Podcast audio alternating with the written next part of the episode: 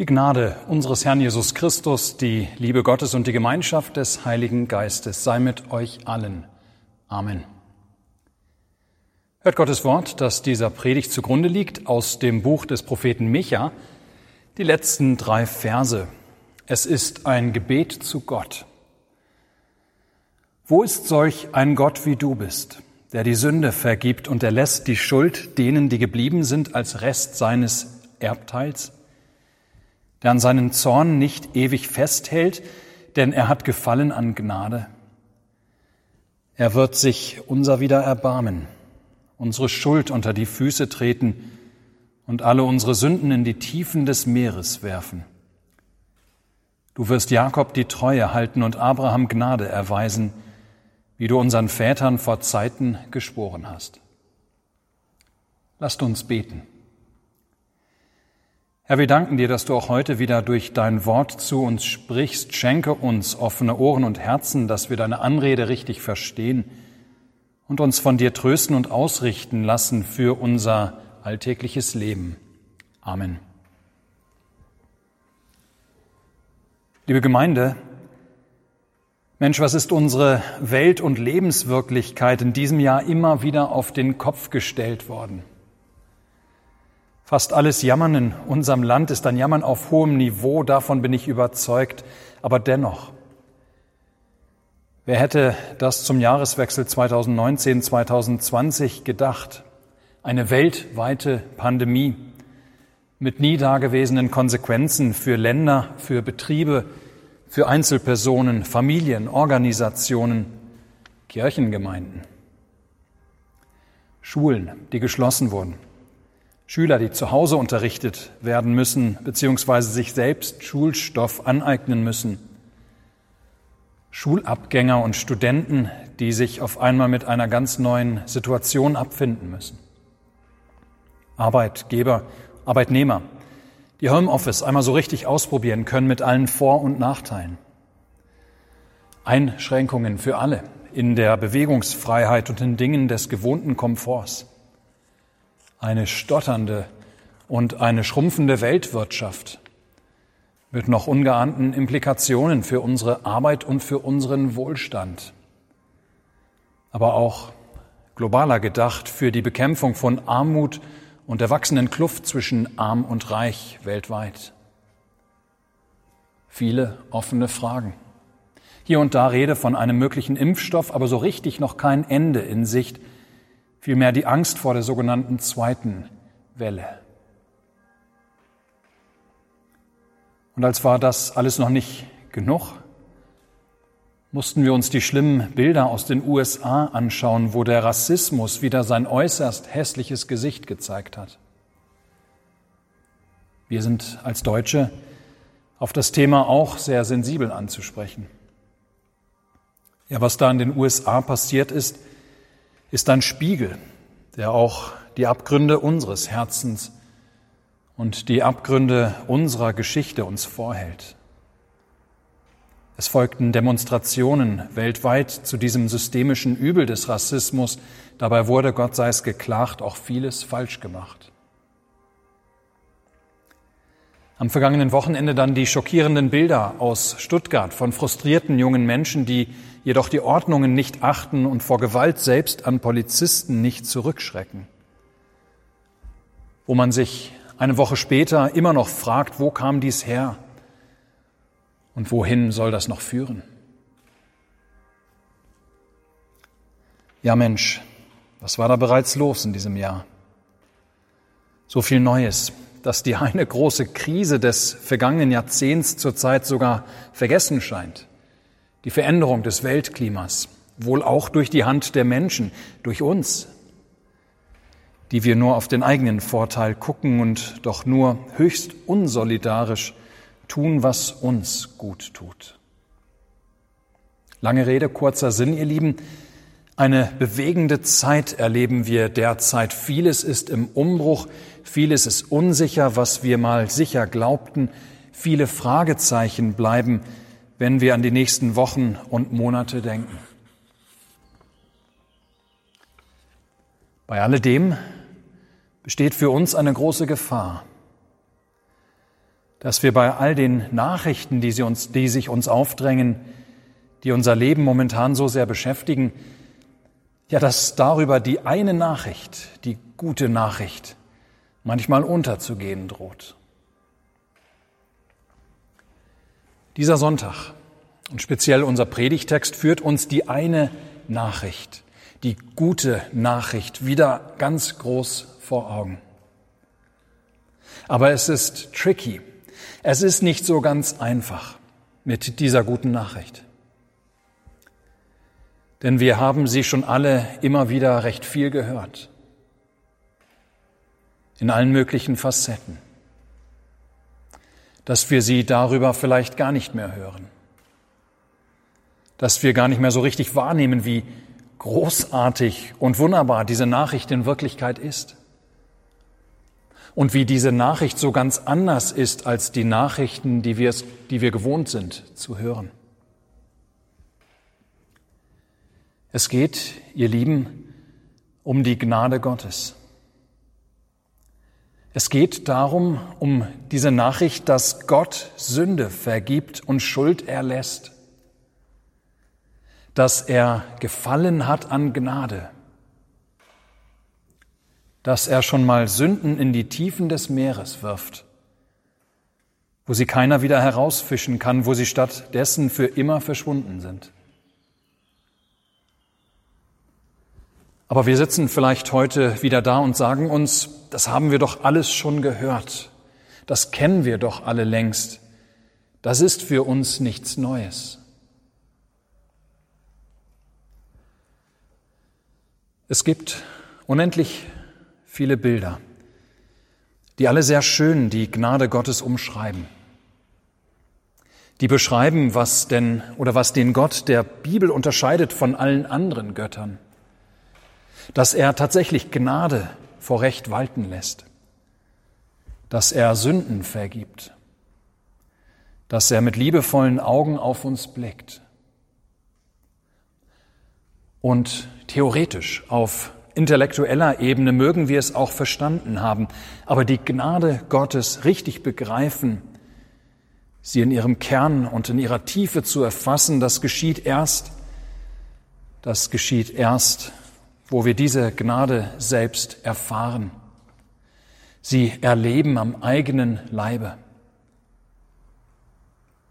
Wie die Sünder und Zöllner zur Zeit Jesu, die es gewohnt waren, von anderen verstoßen und ausgeschlossen zu werden und mit denen Jesus ganz normalen Umgang gepflegt hat, die Jesus angenommen und seine Vergebung geschenkt hat. Das waren sie nicht gewohnt gewesen. Oder aber auch das Volk Israel zur Zeit des Propheten Micha, das ebenfalls die Gnade Gottes am eigenen Leibe erfahren hat, freilich erst am Ende eines langen Weges. Am Ende eines langen Weges erst leuchtet den Menschen des alten Bundes die Gnade Gottes neu auf. Viel zu lange hatten sie auf eine falsch verstandene Gnade Gottes sich verlassen und diese falsch verstandene Gnade als selbstverständlich hingenommen. Es waren Propheten aufgetreten, Propheten wie Micha, die die Missstände im Lande Israel angeprangert hatten. Kleinbauern waren von der Regierung enteignet worden, entgegen Gottes ausdrücklichem Willen. Männer versklavt, Frauen obdachlos gemacht, die Richter waren käuflich, das Recht und die Gerichte korrupt. Im Miteinander, gerade der Starken mit den Schwachen, war wenig von dem Gebot der Nächstenliebe zu erkennen. Dieses hatten die Propheten, wie gesagt, angeprangert und Gottes Zorn und Gericht verkündigt, sollte das Volk nicht umkehren dass Gott die Missstände und die Verachtung seiner Gebote nicht ungestraft lassen würde. Aber die Menschen haben bei sich gesprochen, ach was, so schlimm wird es doch alles nicht kommen, wie die Propheten es da uns weismachen wollen. Gott wird das Unheil schon noch rechtzeitig abwenden. Am Ende wird sein Herz sich schon noch erweichen. Er hat doch unseren Vätern Abraham und Isaak und Jakob die ewige Treue geschworen. Ja, was kann uns da schon Schlimmes passieren? Ihr Lieben, wir kennen das zur Genüge, was Schlimmes dann tatsächlich passiert ist.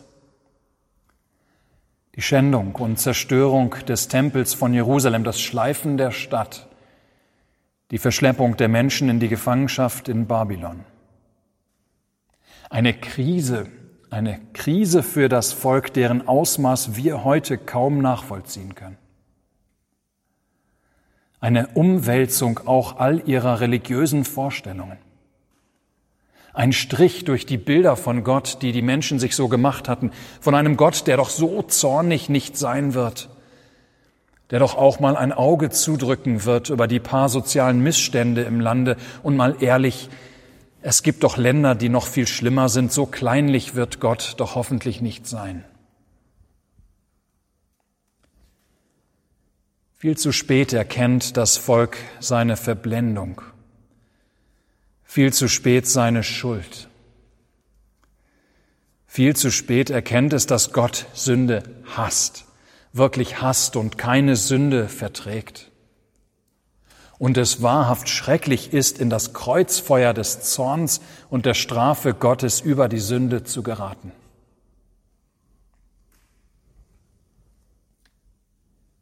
Aber dann, dann erlebt das Volk ein Wunder.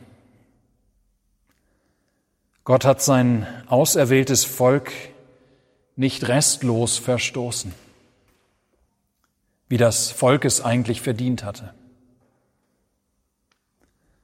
Nein, ein Rest des Volkes ist übrig geblieben und darf erleben, wie Gott dem Volk seine Schuld und Sünde vergibt und wie er weiterhin an ihm festhalten will, weiterhin mit ihm seinen Weg in die Zukunft gehen will. Die Verbannten dürfen wieder in ihr Land zurück. Tempel und Stadt werden wieder aufgebaut. Es ist zu dieser Zeit, dass die Worte unserer Predigtlesung wohl niedergeschrieben wurden. Vermutlich war dieser Text einmal ein Lied, ein Lied der versammelten Gemeinde, die Gottes Gnade beschreibt und diese Gnade feiert. Wo ist solch ein Gott wie du bist, der die Sünde vergibt und erlässt die Schuld denen, die geblieben sind, als Rest seines Erbteils? Der an seinem Zorn nicht ewig festhält, denn er hat Gefallen an Gnade. Denn er hat Gefallen an Gnade. Das macht die Größe unseres Gottes aus. Das, ihr Lieben, unterscheidet den Gott der Bibel von allen anderen Göttern. Ja, das macht ihn einzigartig. Er vergibt unverdient Schuld und Frevel. Er blickt unverdient mit Gnade und mit Liebe auf die in Sünde gefallenen und in dieser Sünde durch und durch verstrickten Menschen. Allahu Akbar.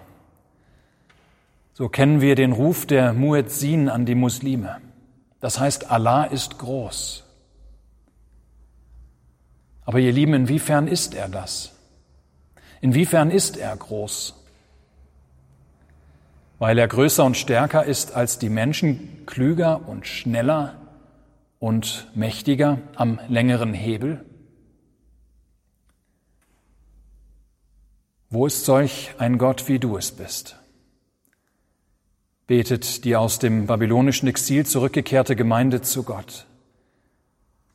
Er ist groß, aber ganz anders, als wir denken. Und ganz anders, als es die Götter anderer Religionen sind. Seine Größe, die Größe des Gottes der Heiligen Schrift besteht darin, dass er nicht ewig an seinem Zorn festhält sondern Schuld vergibt und Sünden in die Tiefen des Meeres wirft. Ja, das ist unerhört. Der Gott des Alten und des Neuen Testaments vergibt und erlässt Schuld. Die größte und die gefährlichste Macht, gegen die kein Mensch gewappnet ist, ist die Sünde. Und was erleben wir, weiß Gott, diese Sünde derzeit in vielen unterschiedlichen Facetten, in Form von einer Krankheit, die um die Welt geht, in Form von systemischer Diskriminierung und systemischem Fremdenhass, in Form von Gewalt, in Form vieler unterschiedlicher kleiner und großer Sünden, auch in unser aller Leben. Dieser Macht ist nur einer gewachsen, der Gott der Heiligen Schrift, der später noch zeigen wird, weshalb er dieser Macht gewachsen ist, warum er Gnade vor Recht walten lassen kann, warum er menschliche Schuld, auch all das, was wir in Gedanken, Worten und Werken täglich auf uns laden, ja, warum er diese Schuld in die Tiefen des Meeres werfen kann, dass sie für immer weg sind oder dass diese Schuld für immer weg ist. Und zwar um der Liebe Jesu Christi willen.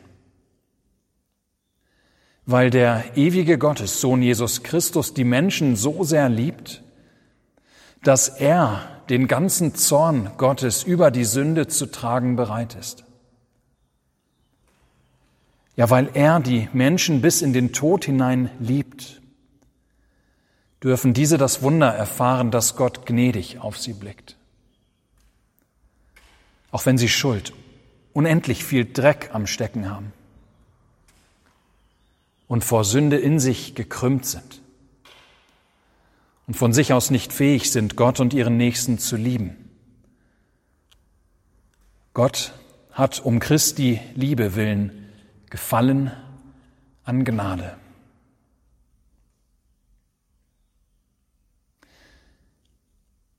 Liebe Gemeinde, was ist Gottes Gnade eigentlich wert?